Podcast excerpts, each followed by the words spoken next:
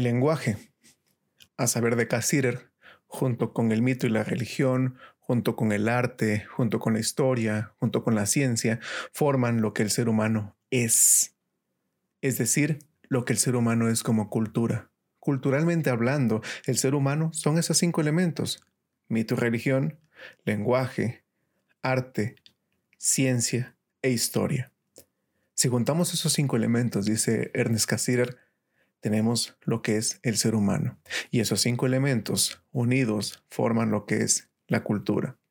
El lenguaje, que es lo que nos interesa para esta semana, no es otra cosa más que el vehículo del pensamiento. Es a través del lenguaje como nosotros, como seres humanos, nos comunicamos. ¿Con quién? Con otros seres humanos o con quien sea, no importa. El lenguaje no es exclusivo de un idioma. Ojo con esto.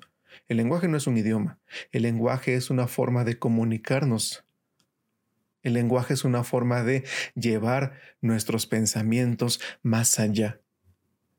El lenguaje es una forma de que lo que tenemos aquí adentro, los conceptos, teorías, ideas, ánimos, lo que sea, llevarlo hacia afuera. Ese proceso de llevarlo hacia afuera es aquel que permite que nosotros podamos tener un elemento de comunicación. Y eso lo permite el lenguaje. Llámese en el idioma que sea. Llámese español, llámese griego, llámese latín, llámese inglés, francés, italiano, alemán, no importa. Al final de cuentas sigue siendo lenguaje. Y el lenguaje es un proceso simbólico. ¿Por qué? Porque como comentábamos en semanas anteriores, lo simbólico no es otra cosa más que aquello que heredamos de nuestra sociedad y de nuestra cultura. Eso es lo simbólico, lo que permite que nosotros podamos entender cosas que vayan más allá de un simple entendimiento sencillo. Eso es lo simbólico. Ahora, un lenguaje simbólico, ¿qué es lo que va a permitir? Pues un lenguaje simbólico va a permitir que yo pueda expresar, comunicar, llevar un mensaje del punto A al punto B de una manera concreta y precisa. ¿Por qué?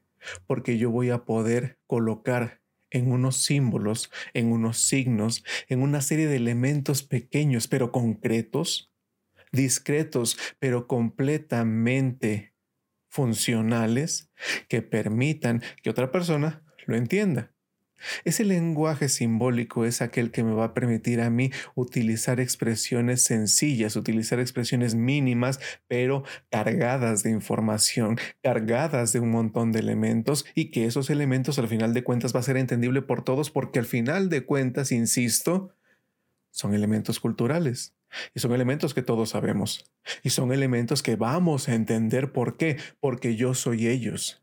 Y cuando yo genero elementos, cuando yo digo algo, cuando yo hago algo, esos elementos son entendibles por la comunidad a quien se las estoy diciendo.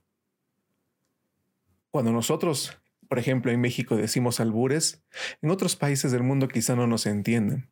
Quizás se sobreentienda, quizá haya un elemento por ahí que puedan decir, ah, ok, quiere decir esto, pero no lo entienden de la forma en la cual el mexicano entiende el albur. ¿Por qué? Porque al final de cuentas está hecho por una cultura mexicana y es entendible por mexicanos. Solamente por mexicanos y para mexicanos. Esa es la diferencia. Entonces, el lenguaje simbólico no solamente es un lenguaje para comunicar y ya, es un lenguaje que va mucho más allá del proceso de comunicación. Es un lenguaje que permite que en pequeños espacios, en pequeños lugares, bajo pequeñas cosas, con pequeños elementos, poder incrustar en ellos símbolos, símbolos culturales, símbolos sociales, y que eso permita que lo que yo haga pueda ser entendible por más personas. Obviamente, a las personas a las cuales quiero decirles algo y quiero llevarles un mensaje, si no, no tiene chiste. Es por ello que el lenguaje permite una territorialización desterritorialización y reterritorialización. ¿Esto qué quiere decir? Que el lenguaje no es único, no es unívoco. El lenguaje está cambiando. Y este proceso de cambio tiene que ver con el hecho de que ahorita el lenguaje significa una cosa, ahorita un signo significa una cosa, en este momento determinado signo significa algo. ese signo puede cambiar. Y ese signo hacemos que cambie. Y una vez que cambia, lo solidificamos y lo volvemos a hacer que signifique algo en específico. Eso es un constante cambio. Y cada vez que nosotros hacemos eso, estamos creando, creando realmente, creando conceptos, creando signos, creando símbolos, pero sobre todo creando significados. Un lenguaje simbólico es lo que hace, crea significados. Y el ser humano es aquel, vamos a llamarle ser vivo, que crea significados que crea significados culturales, que crea significados sociales y que crea significados para que alguien los pueda interpretar. Y esa es la gran tarea del lenguaje simbólico, permitir esa creación de significados y que esos significados puedan ser entendidos por más personas y que estas personas los tomen, los apropien y generen muchas más cosas. De eso se trata todo esto.